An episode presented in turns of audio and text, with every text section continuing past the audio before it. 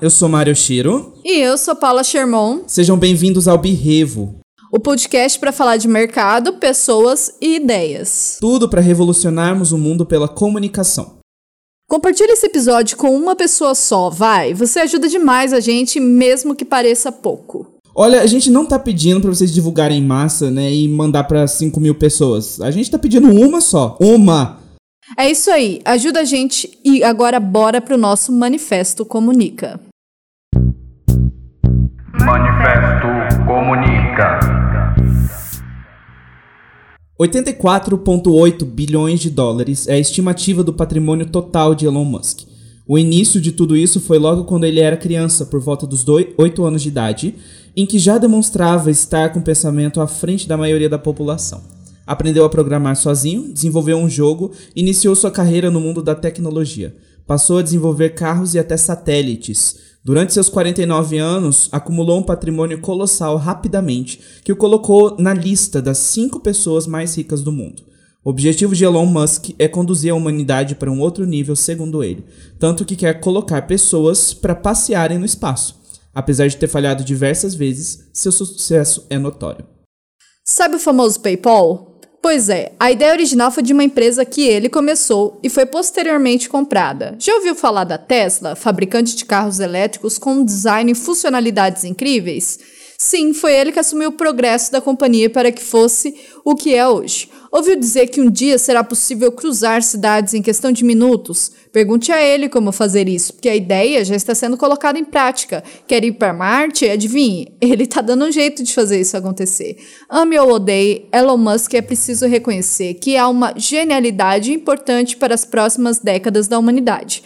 Para hoje, trouxemos de volta o especialista em tecnologia, que já falou com a gente no episódio sobre inteligência artificial. Então, Gabriel Cação, conta aí qual o rolê ideal para se ter uma tarde de domingo em Marte. Oi, gente, tudo bom? É um prazer estar aqui de novo. E já vamos fazer um, um jabazinho, né? Quem não viu o outro podcast de tecnologia, vai lá e vê. É, sobre inteligência artificial é muito legal, recomendo pra caramba. Uh, a gente comentou bastante sobre como a inteligência artificial vai dominar o mundo. Acho que esse é até o título, né? Mas sim, é sim. bem legal pensar nisso e falar do Elon Musk também, porque ele está muito relacionado à inteligência artificial também. Na verdade, ele patrocina, né, ele apoia uma das empresas bem grandes no ramo de inteligência artificial, que é a OpenAI. E ele é um dos investidores lá dentro, que ajudou a despontar bastantes projetos, né? Então ele tem uma visão de que sim, a inteligência artificial vai ajudar. E eu acho que é isso que é legal de falar do Elon Musk, que no geral ele é um entusiasta de tudo aquilo que muita gente pensava que não ia acontecer. Então, a gente vai poder morar em Marte, será? Tipo, ele realmente acha que em 2030 a gente vai estar tá morando em Marte. Uh, então, ele é um entusiasta muito grande. Tipo, as ideias que a gente acha que não daria para acontecer, ele quer fazer acontecer. Então, se a gente vai poder morar em Marte, muita gente acha que não. 90% da população do mundo deve falar, tipo, não, isso é só em filme. E para ele é totalmente real. Ele, na verdade, quer que na próxima década, 2030, a gente realmente esteja colonizando Marte. E isso soa, tipo, estranho para muita gente falar, tipo, colonizar Marte, mas não, a gente já tá próximo disso em, em certos termos. Então, por exemplo, a, a gente está tão próximo que ele já começou a pensar nas documentações e nos manifestos de democracia que vão existir lá em Marte, por exemplo. Ele, o Elon Musk já tem escrito que, Elon, que a, em Marte, a colônia que for fundada lá, ela vai ter as próprias leis, ela vai ter a própria eleição, ela vai fazer a própria democracia, assim como foi feito nos Estados Unidos, né, quando ele virou colônia, e ele, tipo, fez a sua própria constituição e determinou como ia ser a eleição, que é bem diferente do que a gente vê no resto do mundo, a gente pôde ver isso recentemente, né, nas eleições presidenciais. E é essa mesma ideia que ele quer aplicar em Marte. Tipo, Marte não vai depender da Terra. Marte não vai ser uma colônia da Terra. Vai ser colonizado por a gente. Mas vai ter as próprias leis, vai funcionar diferente do que a gente funciona aqui. Então acho que a gente pode ver que, tipo, para ele não é tão distante assim. Ele realmente quer fazer as coisas acontecer. E ele tem dinheiro. Então ele pode fazer isso acontecer, né? Acho que isso é uma coisa importante também. Tipo, muita gente ouve falar, ah, o Elon Musk, aquele que vai levar a gente pra Lua. Tipo, ele está financiando esse projeto, ele está financiando muitos projetos, ele tem muitas ideias e coloca elas à prova. Mas não é ele que faz tudo, vamos sempre lembrar disso. Ele é um investidor, ele é um investidor muito forte e que ganha muito dinheiro e consegue aplicar e fazer esse dinheiro multiplicar. Então ele é muito bom no que ele faz, que é investir, né? Um exemplo legal disso é que você falou, o Mário falou que a, a renda dele hoje estimada é de 104 bilhões? 84,8 bilhões. Se bem que essa semana saiu uma notícia de que ele de um dia para o outro ganhou 12 bilhões. Ganhou 15 bilhões, foram 15 bilhões e justamente no dia que ele fez um lançamento da Crew One, acho que é o nome da cápsula que ele lançou, e levou uma tripulação para estação espacial e deu tudo muito certo. E aí nesse dia as ações da SpaceX dispararam lá em cima e deram 15 bilhões para ele em 24 horas. Então ele ganha muita grana. Se eu não me engano, tem até uma notícia que a, a variação da, das ações dele esse ano, no ano de 2020, que foi um ano super atípico, cheio de problemas para todo mundo, foi mais de 90 bilhões de dólares. Então ele movimentou muito dinheiro em investimentos e ganhou muito dinheiro, perdeu muito dinheiro, mas ele fez muito negócio. Esse que acho que é o, o grande macete. Né? Mas falar do Elon Musk, eu acho que também é falar, tipo assim, de apoiar tudo que dá na mente. Então, por exemplo, muita gente conhece ele por saber da SpaceX, da, às vezes da Tesla. Mas pouca gente sabe da Neuralink, ou até da OpenAI, que eu falei antes, ou até da, de trens super rápidos, trens supersônicos, que a Paula comentou. E essa de trem supersônico, eu acho ela muito interessante, porque ela não é só trens supersônicos. Ela é, tipo assim, ela é um novo sistema realmente de transporte. Então, hoje, o que ele faz não é só estudar um modelo de trem supersônico. Acho que a companhia chama Boring Company. E ela coloca túneis, né, embaixo da terra para tipo assim, ah, tô aqui na estrada, na Super BR 262, ou a BR-67 nos Estados Unidos lá, e tá pesado o trânsito. O que que eu vou fazer? Eu vou ir para um lugar que me dá acesso a um túnel, e aí eu vou ficar nessa mesma via, só que por baixo da terra. Provavelmente o tráfego vai estar tá menor, ou pelo menos vai dividir o tráfego daquela via em dois. E aí ele até fala, tipo, a Boring Company, ela poderia colocar, às vezes, até carros voadores, carros que vão ficar lá em cima, mas esses carros têm um problema, porque se a gente está usando o meio ambiente, o espaço aéreo, já tem o avião, já tem o helicóptero, tem o drone, tem intempéries climáticos que podem afetar. Agora, se eu faço um túnel, eu consigo controlar tudo isso. Eu tenho só a pista, eu consigo controlar o clima, eu consigo controlar qualquer coisa que poderia. Não tudo, né? A gente sabe que tem terremotos aí, mas a maioria dos fenômenos naturais que atrapalhariam o trânsito a gente consegue lidar. Então ele viu isso ele falou, cara, isso é uma oportunidade, eu vou investir. Só que além disso, eu vou investir também em super trens, porque isso funciona para carro, mas eu quero que as pessoas possam cruzar os Estados Unidos em uma hora. E aí ele está investindo em trens com que levitam, né, usam levitação magnética para navegar ali a 300 km por hora, sei lá quantas milhas por hora, é bastante coisa, né? Só que por volta dessas ideias, eu acho que é interessante a gente comentar das ideias loucas que ele tem por trás disso. Então essa companhia, por exemplo, a Boring Company, ele gastou quase um milhão de dólares para fazer uns bonés da companhia uma vez. Algum valor desse tipo. E, tipo assim, os bonés não estavam vendendo. E aí o que, que ele fez? Fez um desafio que se 50 mil unidades desses chapéus, bonés, fossem vendidos, ele faria um Flame Tower. Fabricaria um Flame Tower, usaria o dinheiro da companhia para fazer esse Flame Tower, uma arma de fogo, né? Que, tipo, não é legal na maioria dos países, mas ele faria isso. E colocaria para vender. Então ele faria o projeto e colocaria para vender. Quando ele falou isso, ele bateu a meta dos 50 mil chapéus que ele tinha que vender lá. E os chapéus não eram, nem eram tão baratos assim, tá? Mas ele vendeu tudo. e aí ele fez esse Flame Tower. E aí, tipo assim, ele fez. Quem queria comprar isso? Tipo, uma arma de fogo que você não pode nem usar, porque né, é uma arma de fogo. E é, a gente vê ela em jogos, né? E aí ele fez 200 mil unidades, não, 20 mil unidades. É, foram 20 mil unidades desse Flame Tower. E ele falou, tipo, cara, não vou vender. Cada unidade custa 5 mil dólares. Em quatro dias ele vendeu tudo, deu sold out. Então, em quatro dias, ele pegou uma ideia bizarra que, tipo, ele só fez para perder dinheiro na mente dele. Ele até falou, gente, eu vou perder dinheiro, não comprem isso, não serve para nada, não comprem. Tem um podcast dele que ele fala desse jeito, tipo, em entrevista. Eu falei para os meus clientes, não comprem isso, é, não serve para nada, não comprem. E eles foram lá e compraram e esgotou em quatro dias. Então, qualquer ideia que ele queira realmente fazer dar certo, ele vai achar um jeito de dar certo. E eu acho que são dois motivos para isso. Um porque ele é ele gosta dessas ideias muito diferentes, então ele consegue escolher um, uma coisa que é tão diferente que alguma pessoa no mundo vai querer pegar aquilo para ela. E outra porque ele é muito bom em negócios. Ele é tão bom em negócios que ele consegue realmente pôr para frente.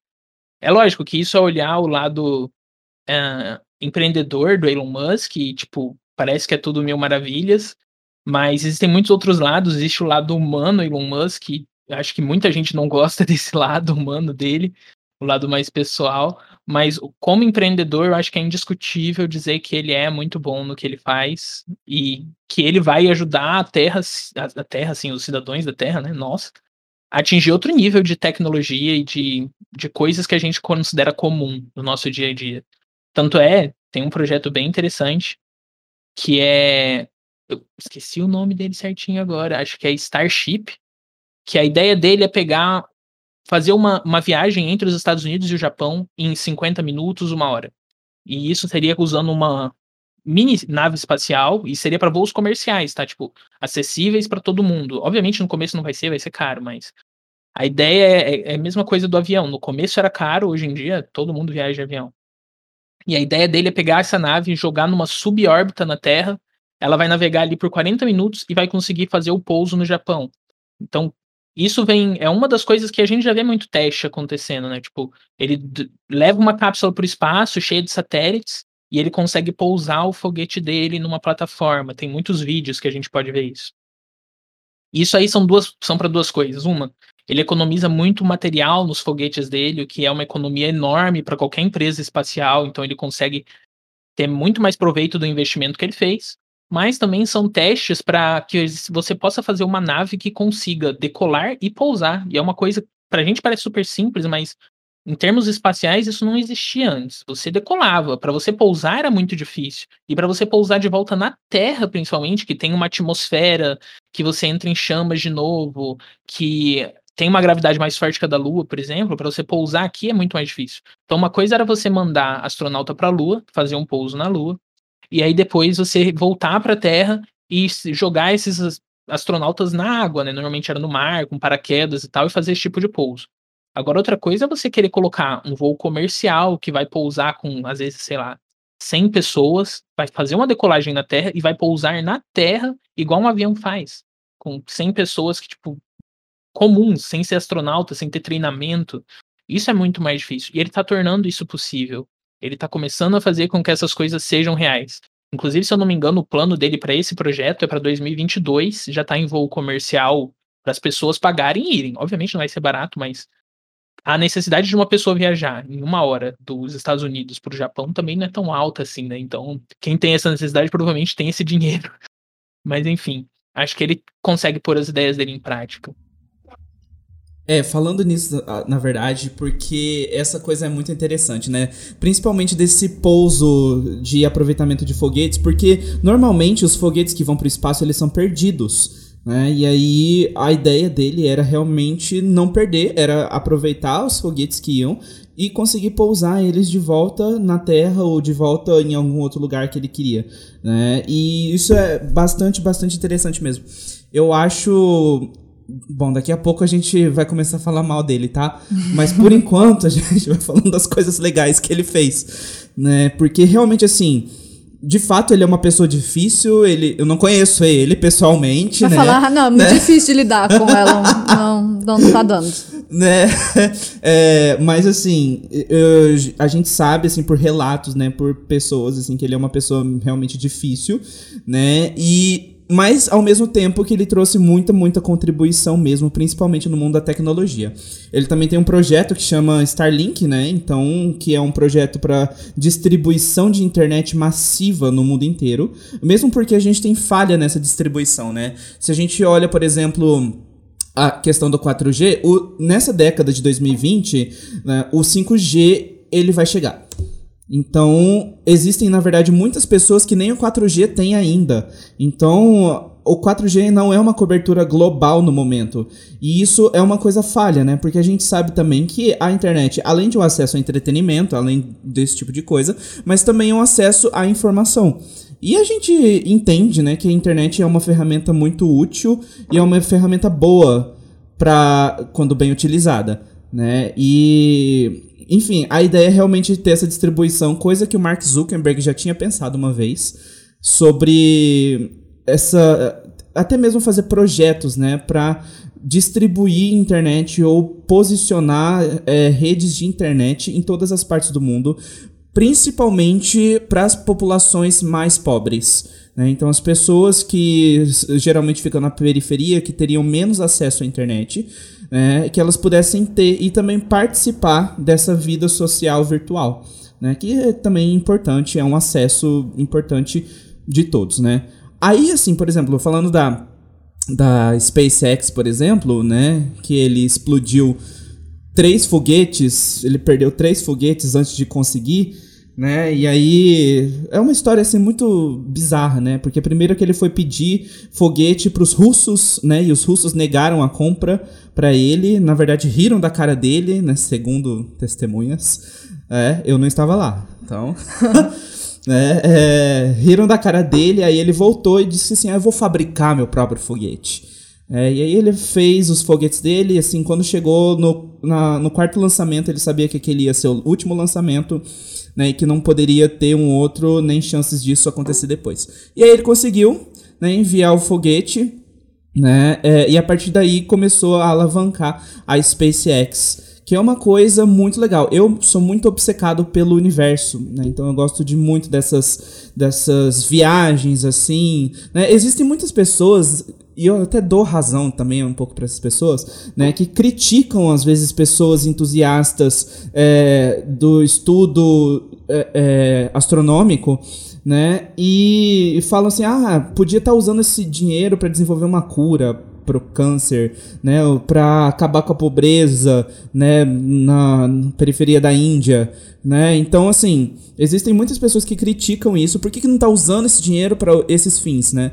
É, eu até entendo esse tipo de crítica, mas ao mesmo tempo eu entendo também que coisas diferentes, é, desenvolvimentos e tecnologias diferentes podem coexistir e eles podem é, ser desenvolvidos ao mesmo tempo numa coexistência, né, numa, sem concorrência, né, e sem que você precise necessariamente desviar um dinheiro ali que você está usando para fins é, da ciência astronômica de, e colocar, sei lá, em outro ponto que seria, sei lá, social ou na saúde, conforme a, a mente dessas pessoas, né? Enfim. E aí, assim, para mim, a SpaceX é um projeto super legal. É, eu não sei se eu iria para Marte, sinceramente. É, é, no momento estou pensando que não. É, mas eu acho que é uma coisa muito avançada. O Stephen Hawking, antes dele morrer, né, ele até já colocou isso em obras, já deu entrevistas, ele falava que é, nós precisamos, nós enquanto seres humanos, precisamos ocupar a galáxia. Né? Então a gente tem que se distribuir, distribuir o nosso material genético né, ao longo da galáxia, por toda a galáxia, para que a gente possa povoar os planetas habitáveis, enfim. É uma, é uma ideia né, que a gente acha dessas pessoas que são meio doidas, né? É... Não estou questionando a inteligência. Eu apenas disse que ele é louco, porque ele é. Né? Ele era, né? Rest in peace.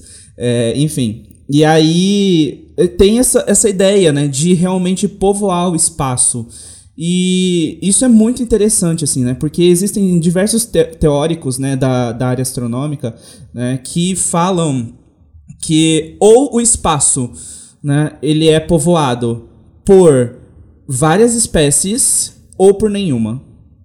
É, então, que seria a gente, só os únicos mesmo. Né? Eu gosto de acreditar mais na, te na outra teoria, porque eu acho mais legal pensar que tem vida em outros planetas, vida inteligente, né? Porque vida tem, vem vida tem aos montes por aí. É, mas vida inteligente é, em outros planetas. Enfim, e esse é o negócio da, da SpaceX. Né? Se a gente olha, por exemplo, a Hyperloop, que é uma. que o, o Gabriel comentou, é, é uma, um projeto assim incrível de revolução no trânsito, né, para acabar com congestionamentos e facilitar o transporte de pessoas e cargas é, por cápsulas que são é, realmente levitadas né, por é, eletromagnetismo dentro do vácuo né, o que acelera ainda mais a, a aumenta a velocidade né, de, de deslocamento, né? Tanto é que, na verdade, o Hyperloop, o trem máximo deles pode chegar a 1.100 km por hora. Né? Então é muita coisa mesmo, que a ideia seria realmente transportar de uma cidade a outra em pouco tempo pela terra, né? Coisa que a gente não consegue fazer ainda. Né? E assim, são vários projetos que ele tem de fato, assim, são muitas coisas boas, né, que ele propõe, principalmente com o desenvolvimento da tecnologia, ele tem umas ideias é, é, interessantes para poder é, acelerar a construção de espaços, construção de ambientes. Ele tem ideias de é, levar tecnologias a outro nível de eficiência, né? Então isso é muito importante para a gente como humanidade mesmo, como sociedade, né? Lógico que essas coisas demoram a chegar um pouco no Brasil, mais ainda aqui em Campo Grande, Mato Grosso do Sul, viu? Porque as coisas aqui demoram O espaço de tempo é maior para chegar aqui. É. Exatamente. A gente fala isso até mesmo pelo coronavírus, né? Que demorou para chegar demorou, nessa cidade. é verdade. É, é, enfim, e a gente também olha os filmes de terror, filmes de desastre apocalíptico, nunca tá marcado Campo Grande lá. Nunca. Já vi até Floripa marcado, mas Campo Grande nunca. É, então, Ah, isso por um lado é bom, né? isso por lá é bom, né? Porque quando tem as enchentes nos filmes, é o quê? Campo Grande aqui tem praia. Né? Então daqui uns anos, quem sabe a gente tenha praia aqui em Campo Grande. É, ai, coisa estúpida. Enfim. É, a, a gente- o, o Gabriel já falou no, no episódio sobre inteligência artificial, sobre a OpenAI, OpenAI né? Uma travadinha aqui. É, e também uma proposta muito interessante do Elon Musk, que é juntando até mesmo a questão da AI, da inteligência artificial, né? Ele criou a Neuralink. A Neuralink é a integração do corpo humano com a robótica, com a tecnologia, né? Então a gente vai começar a entrar nesse mundo dos ciborgues, né? De é muito Black Mirror, né? Naqueles episódios assim que você tinha a lente que era uma câmera também que tá dentro do olho, né? E que você vê tudo, enfim, é, é, são propostas deles, né? E ele sempre diz nas entrevistas que ele quer trazer a ficção para a realidade, né? Então ele era muito fissurado, por exemplo, por Star Wars, né? Tanto é que o foguete dele tinha, eu acho que era o foguete que tinha um, um nome baseado em homenagem a alguma coisa de Star Wars. Eu não sei porque eu não sou fã de Star Wars, né? Mas é, ele era muito obcecado por isso e ele falava assim que realmente, né? Ele gostaria de trazer a ficção para a realidade.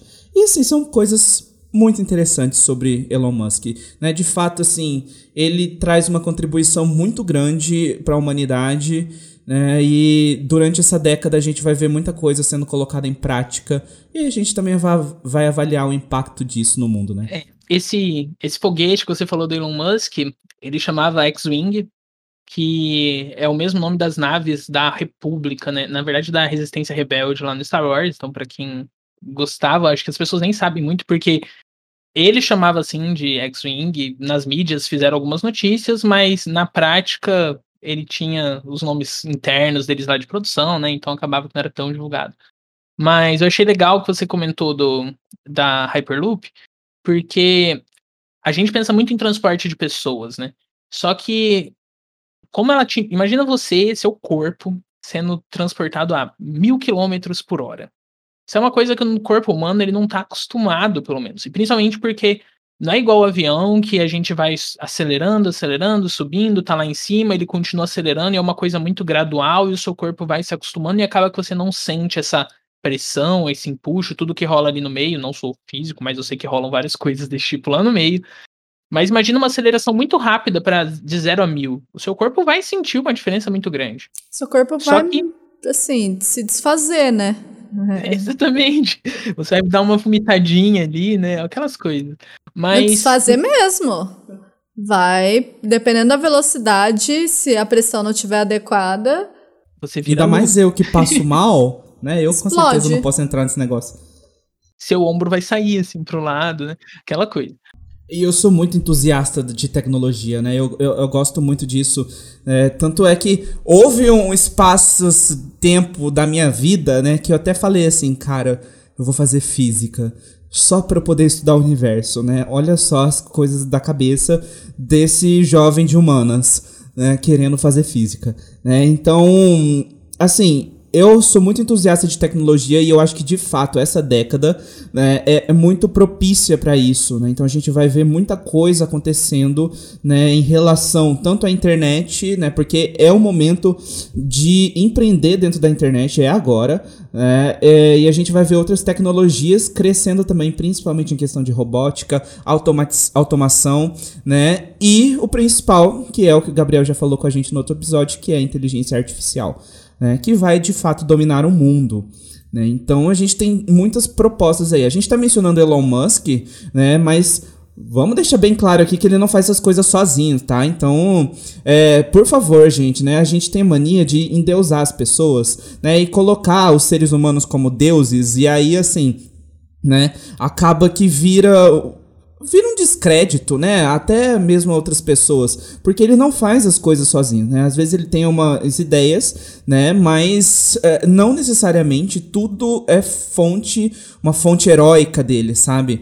Né? E de fato, né? Os Estados Unidos eles entram numa competição, né? Eu tô dizendo Estados Unidos porque agora o Elon Musk é um cidadão estadunidense, né? Mas ele nasceu mesmo na África do Sul, né? E enfim, mas os Estados Unidos eles têm uma competição muito forte também com a China, né? E a China tem um desenvolvimento espacial em projetos e em prática também, que eles querem levar a fundo isso. E a própria Amazon também tem desenvolvimento espacial, né? E também é, revolução no mercado de transportes, né? Ainda mais falando agora do Hyperloop, por exemplo, né? Que é, é uma forma de você transportar carga com muito mais agilidade. Né? Então imagina, né, gente, receber né, o, o, seu recebidinho pago né, muito mais rápido na sua casa.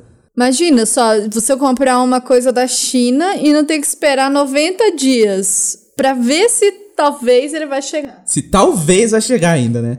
Né? Mas assim, claro que também tem todas essas questões, assim, falando de Brasil, até essas tecnologias chegarem, vai ter muita tributação em cima dessas tecnologias, porque a gente é um país com uma carga tributária absurda e desnecessária, é, né? E, e, mal organizada. Né, já estou entrando no outro ponto, mas enfim, precisamos de uma reforma tributária para também acolher essas novas tecnologias. Né? Enfim, vamos falar mal Musk agora? Vamos, tô pronta. Né? A gente falou muito bem dele, né? Porque de fato ele é uma pessoa assim que eu acho que está sendo necessária para o mundo da tecnologia e de fato ele vai trazer muitos benefícios para a humanidade. Né? Mas esse é um homem que entrou em muitas polêmicas ao longo da vida. A gente não quer bancar o psicólogo, mas a gente também entende que ele teve uma criação difícil, né? ele teve um pai abusivo, uma mãe é, que ali era meio que silenciosa quanto a isso, né? Apesar dos irmãos dele também serem super talentosos, enfim, ele teve uma vida assim familiar um pouco complicada, né? E também dentro da escola mesmo, é, ele quis ter sofrido é, bullying, né, por parte de várias pessoas, por ser aquela criança estranha, aquela criança, né, é, é isolada, né? Enfim. E dá para entender muitas dessas coisas, apesar de que a gente chega num ponto que a gente começa a analisar algumas polêmicas do Elon Musk, né? Então, que não foram, não foi uma só, foram várias, né? É, mas mesmo porque, assim, recentemente teve até mesmo uma especulação, né, de que é, houve ali um conflito, uma tensão entre Elon Musk e a Bolívia, né? entre uh, um conflito ali político e, e ideológico, né? Porque assim, vamos deixar claro aqui que Elon Musk, gente, o homem é viciado em lítio, né? Ele, lítio é, é um componente para, é um elemento, na verdade, que aumenta, né, a capacidade de armazenamento de energia, né? Então as baterias podem durar mais, né, se, uh, uh, se usarem o lítio como tecnologia acoplada a isso. Né? E o Elon Musk pensando nisso também, por causa da Tesla, dos carros elétricos, enfim, né, de toda essa tecnologia que de fato é limpa, que de fato é, é, tem os seus pontos de sustentabilidade, ainda assim.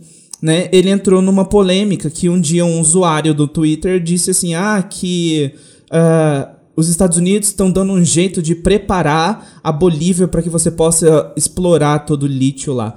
Ah, e aí, o que, que o Elon Musk disse, né? A gente vai dar o golpe em quem a gente quiser. Né? Esse tweet dele não está mais disponível, né? mas existem prints por aí.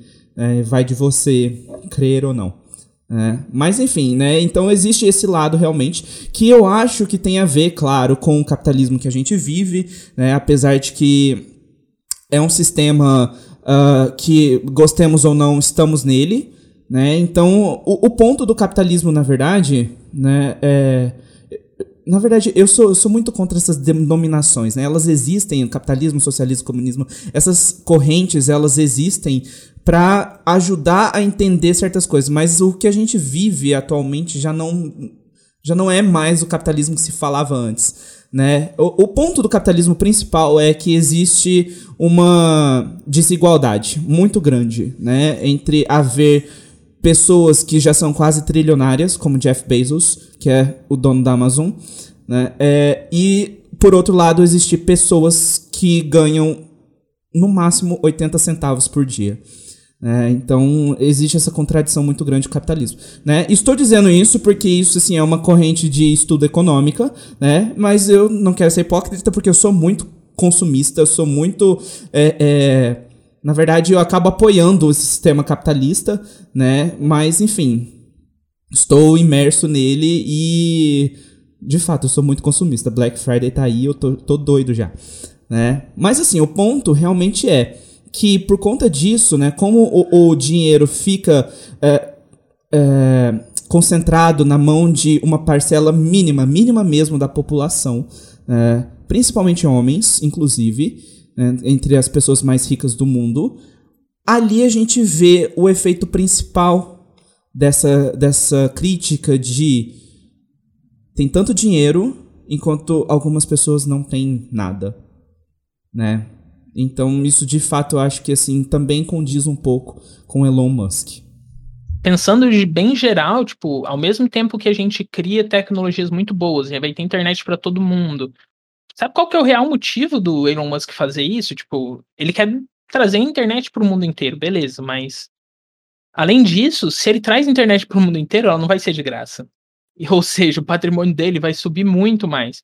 Se eu não me engano, as pessoas que já estão tendo acesso aos satélites para começar a testar o serviço e ver se ele tá bom, pagam em torno de 50 dólares por mês. Aí você imagina um serviço que é disponível no mundo inteiro por 50 dólares que você vai estar, tá, tipo assim, ok, muita gente não vai pagar em dólar, mas você vai estar tá num cruzeiro, no meio do mar, você vai ter disponibilidade de uma internet de 100 megabits por segundo. Provavelmente você vai pagar naquele mês que você foi fazer o seu cruzeiro. Isso é, são milhares e milhares, milhões, né? Milhões e milhões de pessoas pagando 50 dólares para ele. Ou seja, a fortuna dele vai multiplicar muito nisso. Então, o lado empreendedor dele falou muito mais alto do que o lado pessoa social que se importa com as pessoas que não têm acesso à informação, digamos assim. Não que, tipo, não, eu acho isso errado. Não, acho que ele tem que realmente receber um retorno do investimento dele. Mas a gente tá falando de uma pessoa que já tem 100 bilhões de dólares. Para que, que ele quer mais, sabe? Então, para que centralizar mais o dinheiro naquela pessoa? Ao mesmo tempo que isso é ruim, isso é bom. É, a gente entra nesses conflitos, né? E eu tento ver, eu tento ignorar um pouco os outros lados, porque senão a gente começa só a ver problema em tudo mesmo. Então eu tento pensar que realmente vai levar internet para muitos lugares que não tem. Hoje em dia, se você vai numa fazenda, em qualquer lugar do Brasil, uma fazenda, você vai ter uma internet, sem fazer merchan nenhum aqui, da Brasil Telecom, antiga, lá que não existe mais, tem outro nome agora, mas que é ruim. No geral, ela pega 2, 5 megabits por segundo e convenhamos, para você ler uma notícia hoje em dia, você não lê com 2 megabits, porque tem tanta imagem no site de notícia que não vai carregar. Vai demorar muito carregar. Então você realmente precisa ter esse acesso à informação mais rápido. Só que para uma companhia, claro, TIM, sei lá, qualquer uma fazer isso, vai, elas vão fazer localmente, elas vão fazer para o Brasil. Agora, enquanto um cara pode ir lá investir e fazer para o mundo inteiro, imagina os rios de dinheiro que isso não vai gerar para ele. Só que imagina as possibilidades que isso vai trazer também para o mundo. Tipo, de comunicação de qualquer serviço em qualquer lugar. Então, um carro autônomo, por que, que não funciona bem no Brasil? Porque precisa se comunicar com um servidor, com um GPS, com alguma outra coisa. Ah, mas eu tenho a minha própria rede, a Starlink, que consegue se comunicar com o mundo inteiro. Então eu tenho carro autônomo no mundo inteiro. É mais ou menos esse o pensamento. Ele faz uma coisa pensando no bem da outra coisa e que vai gerando uma rede que acaba tornando, gerando uma dependência, né? E, e, nesse ponto eu acho que ele chega a ser egocêntrico, muito egocêntrico, porque por, vamos falar agora da Tesla. Uh, a Tesla hoje, ela compra as baterias que coloca no carro, é da Panasonic. Acho que 90% das baterias dos carros da Tesla são da Panasonic. E isso é bom porque movimenta o comércio, porque descentraliza, porque gera capital. É aquela coisa de você não ter uma empresa monopolizando o mercado, não forçando venda casadas e coisas desse tipo. Só que um carro autônomo, um, um Tesla, o mais barato acho que custa em torno de 30 mil dólares. 30 e poucos mil dólares, né? Uh, a partir do momento que o Elon Musk já anunciou isso, que ele vai começar a produzir as baterias dele, e a partir do momento, que se eu não me engano é 2022, que os carros deles estejam com as baterias da Tesla, além de aumentar a eficiência das baterias, porque ele disse que as baterias dele vão ser melhor, ele corta custos. Então ele já anunciou que ele vai produzir carros com preço máximo de 25 mil dólares. Ele vai conseguir produzir um carro muito mais barato. Tipo, ok, às vezes falando por um brasileiro isso parece, nossa, 25 mil dólares não é barato. Gente, você não paga. Um carro tipo Tesla no Brasil é meio milhão de reais. A gente tá falando de uma Mercedes super equipada, com computador de bordo, carro autônomo mesmo, inteiramente autônomo, padrão muito alto. Aí você chega nos Estados Unidos, você ganha na moeda de lá, então você ganha em dólar, você vai pagar 25 mil reais, 25 mil dólares, mas imagine que é 25 mil reais, acho que faz até bem a gente pensar assim. Imagina você pagar 25 mil reais num carro 100% autônomo. É muito bizarro isso. E isso acontece justamente porque ele tenta fazer a companhia dele estar em todos os lugares e começar a conquistar tudo. Só que isso ao mesmo tempo tem um lado ruim. Então, o lado bom é, nossa, a gente vai ter um carro mais acessível aí para todo mundo. O lado ruim é, a Panasonic vai parar de vender. E onde você ouve falar da Panasonic hoje em dia? Vamos ser sinceros. Aqui no Brasil. Nos Estados Unidos talvez seja diferente, mas aqui no Brasil. A gente quase não ouve. A gente vê os produtos da Panasonic são. Não são tipo. A Samsung das TVs, não é a Sony dos sons ou das câmeras. Não, não é assim. Então acaba que isso é um prejuízo muito grande para a Panasonic. E o que vai acontecer com ela? A gente não sabe. Então entra naquelas histórias do, mono, do monopólio mesmo. Tipo, por que, que a Google e a Apple são as gigantes do, dos celulares? Porque a Google tem o Android, ok, e porque a Apple tem a Apple Store, beleza. Mas por que, que a Epic Games não pode ter a loja deles dentro do celular da, da Apple? Isso é uma disputa que tá tendo agora, né? Não sei se vocês viram. Ah, e simplesmente porque a Apple não quer. Só que daí entra todo um processo de não, mas espera aí, vocês estão monopolizando o mercado, vocês estão forçando, obrigando o usuário que ele tenha o seu produto. Isso entra na polêmica maior de todas, que é o iPhone vir sem carregador. O iPhone não vem com carregador, então quer dizer que se eu nunca tive um iPhone, mas eu quero ter agora, eu, você me força a comprar o carregador. Então eu vou ter que fazer uma compra casada. Então acaba gerando várias polêmicas que a maioria dos investidores vão estar no meio, eu fugi bastante do Elon Musk, mas eu acho que tudo isso se relaciona a ele quando a gente pensa em quais os projetos que ele mais investe hoje. É na Starlink, na SpaceX, na verdade, né? Na SpaceX que coloca os satélites da Starlink no ar e de outras empresas, e na Tesla. Acho que tem até uma entrevista que ele fala que 90% da agenda dele é voltada para a SpaceX e voltada para a Tesla. Então, todos os outros projetos dele, na verdade, ele só, ah, tá bom, põe meu dinheiro aí e deixa eu fazendo as coisas aqui da Tesla, que é o que para mim mais importa. Mais ou menos isso. E isso mostra o quão egocêntrico ele é, porque uma das coisas que ele já falou é que ele adoraria morrer em Marte. Ele não quer morrer no, no, na Terra, né? Bem polêmico esse comentário, mas a gente mostra que ele não se importa muito com a Terra. Tipo, ah, vou morrer em Marte mesmo, então para que, que eu vou me importar com o meio ambiente na Terra? Mais ou menos isso. Uma coisa que muita gente não sabe, por exemplo, é que o cemitério espacial é num lugar do oceano. Então, foguetes, quando caem, ou satélites que estão em órbita há muito tempo, eles são projetados para cair em um lugar do oceano, se eu não me engano, é do Oceano Pacífico, é uma ilha que é bem distante ali. Não é uma ilha, é um. Não tem nada perto, é água, só água, e vai afundar lá. Aí você começa a pensar, nossa, mas tá, 40 mil satélites vão estar no espaço, eles têm um tempo de vida. Imagina 40 mil satélites no fundo do oceano depois. Tá bom, pode ser daqui 200 anos, mas imagina isso. É um problema que a gente tem que lidar. E 200 anos, acho que o primeiro satélite deve ter hoje 80 anos, sei lá, foi na década de 40 que foi colocado lá, um pouco antes, não sei, o Sputnik 1, que acho que foi o primeiro satélite russo aí para o espaço. Mas pensa assim, tipo, em 100 anos a vida útil do satélite foi pro não existe mais. Então ele vai cair em algum lugar. Qual que é a preocupação que o Elon Musk tem hoje com o meio ambiente? Eu não, não conheço nenhuma empresa dele que realmente trabalhe com o meio ambiente. que ele invista ou alguma coisa assim. Pra falar que eu não conheço nenhuma, a, a- acho que é a SpaceX mesmo, ou é a Tesla, não lembro. Ele tinha uma empresa lá que chamava Solar City. É, acho que é Solar City, né?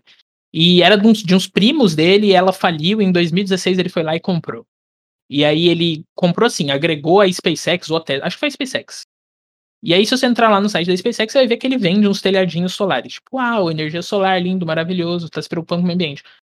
É mais ou menos isso, mas se a gente pensar a fundo mesmo, os satélites dele precisam de energia solar para funcionar. Então, na verdade, ele só comprou uma tecnologia que ele já ia usar nas coisas que ele tem. Então, a prática mesmo é, será que ele realmente se importa com o meio ambiente, que é um tema muito em pauta, ou com a desigualdade social, que ou com a falta de informação? Tipo, talvez não, talvez ele só seja um empreendedor que quer investir, ganhar dinheiro e tá fazendo as coisas para ganhar muito dinheiro mesmo.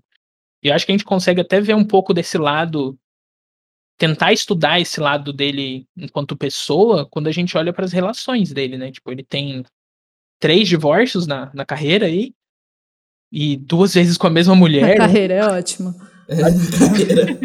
ele separou, a, a mulher dele atual, né? Ele separou, depois ele casou de novo, e aí agora ele tem um filho com ela, uma filha, que tem um nome bem difícil, é X alguma coisa, A alguma coisa, não sei. É bem complexo. Mas aí a gente vê, tipo, que a vida dele é turbulenta enquanto pessoal, enquanto vida pessoal, particular. Imagina dos negócios, o quão turbulenta não é. Imagina o quanto de coisas que não tem por trás que ninguém consegue saber ali de, ah, não, ele realmente está fazendo tudo para dar certo pra gente ir para Marte. Mas quer que um problema que eu acho que a gente tem. Eu, acho, eu nunca vi um comentários assim, mas um problema que a gente tem. Oxigênio na Terra é fundamental para seres vivos. A Amazônia era o pulmão do mundo. Era, acredito que ainda seja, mas era porque está sendo devastada, né? É, eu acho que ele tem uma vida muito turbulenta pessoal, então a gente pode imaginar que nos negócios também vai ser, e que eu ia falar da Amazônia, a, a relação de oxigênio na Terra, e aí a gente pensa assim, nós vamos ter problemas de oxigênio na Terra, mas como que a gente vai respirar em Marte? Como a gente vai plantar plantas lá? E por que, que ele não faz essa mesma coisa aqui na Terra para evitar ter esses problemas aqui? A gente está sofrendo com o aquecimento global justamente porque os níveis de oxigênio estão caindo e os de dióxido e monóxido de carbono estão subindo. Não só esses dois, mas metano também, tudo vai prejudicando ali em cima, né? Mas no geral é, o nível de oxigênio está caindo e o oxigênio resfria. Então, como que a gente vai fazer para evitar isso aqui na Terra? Talvez ele pudesse investir nisso, porque se ele está investindo em trazer tecnologias para gerar oxigênio em Marte, por que, que ele não faz isso aqui também, né? Isso é uma problemática que deveria ser levado em conta. Tipo, ele tem muito dinheiro, ele poderia investir nisso. Por que, que ele não investe? Porque o sonho dele é ir para Marte, então ele vai investir só em Marte. Então ele é bem egocêntrico e tem muito dinheiro e não liga para o resto do mundo. Isso é bem complicado se a gente analisar, né? Mas, assim, eu acho que tem muitos lados ruins do Elon Musk. Acho até que para dar uma ideia de conclusão aqui, eu sempre prefiro olhar para o lado empreendedor dele, entusiasta, que enxerga possibilidades muito boas nas tecnologias e no que a gente pode fazer, e tento não olhar para as problemáticas que ele poderia estar tá solucionando ou que ele gera, porque ele também gera problemas, né? Então, pensando nas coisas boas que ele faz, ele é muito bom no que ele faz. Ele poderia ser melhor. Acho que é a conclusão, ele poderia ser muito melhor. É, eu só queria eu queria deixar claro, na verdade, algumas coisas importantes, eu acho, já que a gente vive no capitalismo e tudo mais, que é um papo muito complexo que não dá pra gente discutir no episódio que inclusive nem é sobre isso. né? mas é de fato assim, acaba que a gente vê muita gente que condena né, as pessoas ricas, as pessoas bilionárias do mundo, né? E geralmente as pessoas que condenam os bilionários não são bilionárias. Né? E aí o que acontece também é que é, ninguém é obrigado a dar o seu dinheiro para causas, para pessoas. Ninguém é obrigado a fazer isso. Né? Ninguém é obrigado a usar seu dinheiro em favor das outras pessoas. Você pode, você é livre, inclusive, para ser um egoísta se você quiser. Você é livre para viver com seu dinheiro só para você. Isso não é errado, né? Isso é uma escolha de qualquer pessoa, né? E é essa liberdade que a gente quer, né? Tanto é que é, é, poder, é, é, dinheiro é poder né? Então, assim, é muito diferente, de repente, da gente dizer isso agora, enquanto a gente não é bilionário. Porque eu acho que quem escuta a gente, não sei, se tiver alguém bilionário, por favor, patrocina a gente, né? Mas, é, eu acho que é muito fácil da gente que não é bilionário dizer assim que os bilionários estão errados em não doarem a fortuna deles para cura do câncer, para salvar a pobreza no, no, nas periferias brasileiras, né? Então, assim, acaba que a gente condena demais isso, né? Então eu só quero deixar isso realmente claro, porque é, não é isso que a gente está dizendo, inclusive, né? A gente está fazendo algumas críticas que eu acho que são importantes, né? É, enfim, né? Mas assim, de fato ele tem a fortuna dele, que se foi conseguida de forma honesta, se foi, eu digo isso de todos os bilionários, na verdade, os mais ricos do mundo, se foi conseguido da maneira certa, então, OK, é válido de toda forma possível, né? Mesmo porque se eu conseguisse um bilhões da, de forma válida, de forma honesta e segura, né? Eu também acharia que isso é válido, que isso é ok, né? Então acaba que a gente precisa também ter esse, essa visão. Né? Quanto à questão da sustentabilidade, por exemplo, eu acho que é um papo muito importante, porque é, de fato, todas essas questões, quando envolvem é, posicionamentos sociais, responsabilidades com causas globais, como a questão da sustentabilidade, como a questão da diversidade, enfim, várias outras questões que a gente já viu por aí. Isso é importante, mas a gente sabe que as empresas elas também visam o lucro, né? elas na verdade principalmente visam o lucro. Então, de fato, todas essas ações, como o Gabriel mesmo disse, essas ações são pensadas, né? elas são totalmente é, é talvez não tenha um propósito inicial de realmente, ah, é pela sustentabilidade, entendeu?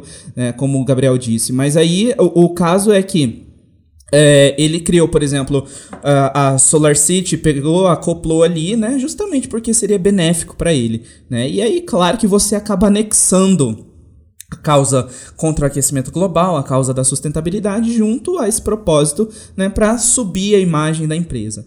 A verdade é que a gente também só vai conhecer, é, é, só vai saber realmente do, do, que que o que, que o Elon Musk realmente pensa se a gente conhecesse ele a fundo ou se a gente mesmo fosse ele, né? Então é, é um, uma coisa bem complexa mesmo né? Mas que de fato, assim, a gente quer deixar claro aqui que Elon Musk tem uma contribuição muito grande para a humanidade, que ele não deve ser endeusado como nenhuma outra pessoa, como nenhum outro bilionário deve ser endeusado ou colocado como herói da humanidade, né? É, mesmo porque existem realmente esses problemas né? Mas a gente também entende os benefícios do trabalho dele, os benefícios que a mente dele, que as ideias deles vão vai, é, que ele vai trazer para o mundo na, nos próximos anos, durante essa década. É, a gente falou um pouco das empresas dele, mas eu acho que a gente nem abordou todas. Tipo, daria para falar muito mais específico de qual são as coisas boas de cada empresa e quais são as coisas ruins de cada empresa dele.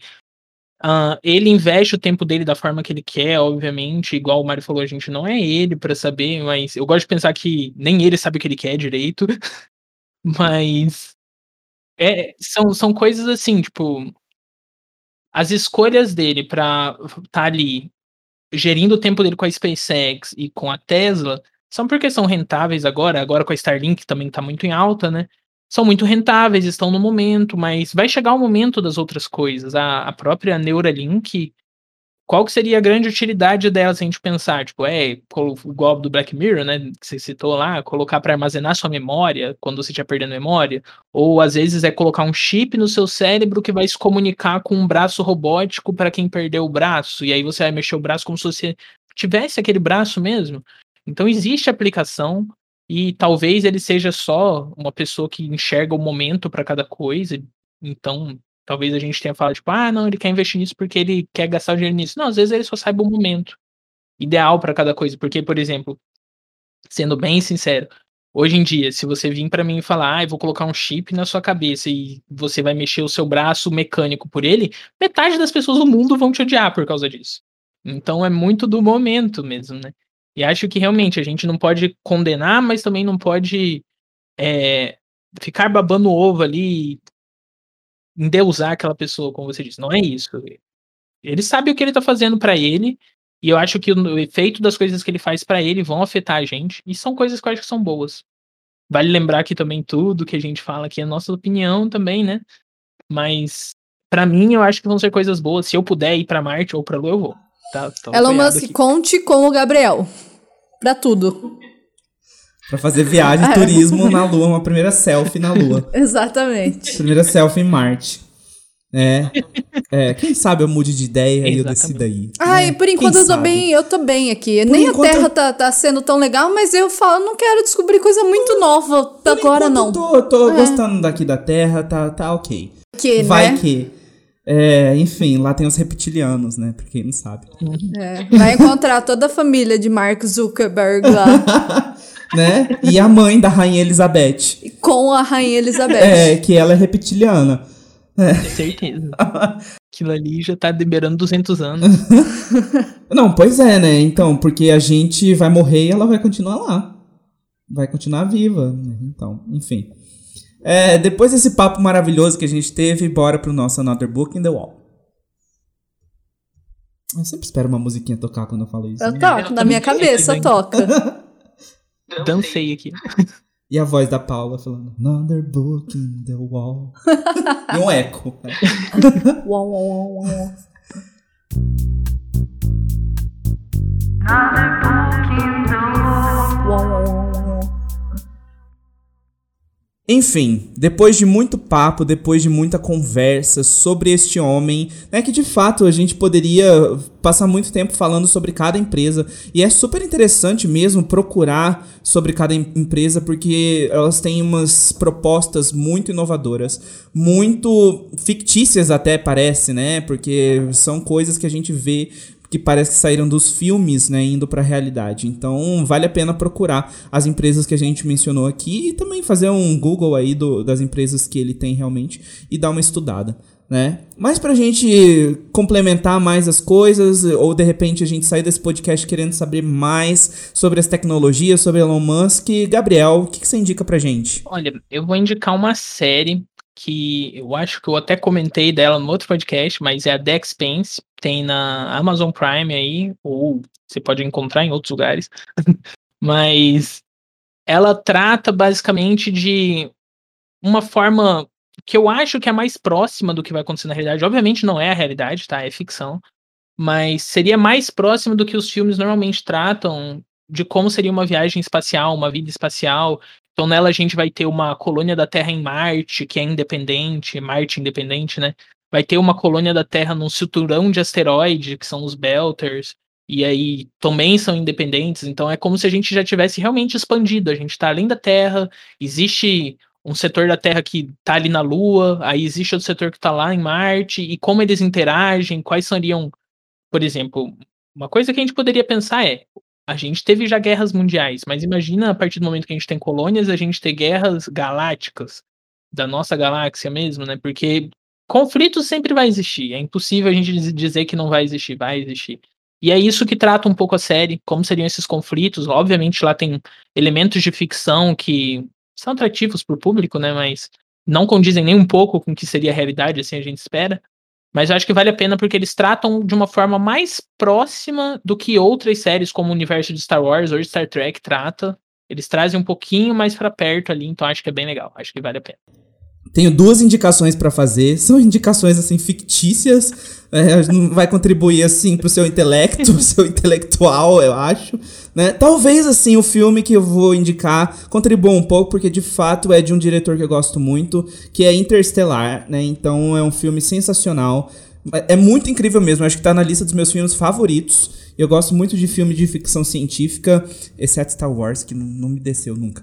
Né? Mas é, Interstellar vale a pena, fala muito dessas tecnologias e de sair da Terra para ir colonizar o planeta, ou planeta, colonizar a galáxia, né, conforme é, o Stephen Hawking tinha dito, né? Então vale muito a pena também para quem é entusiasta do universo.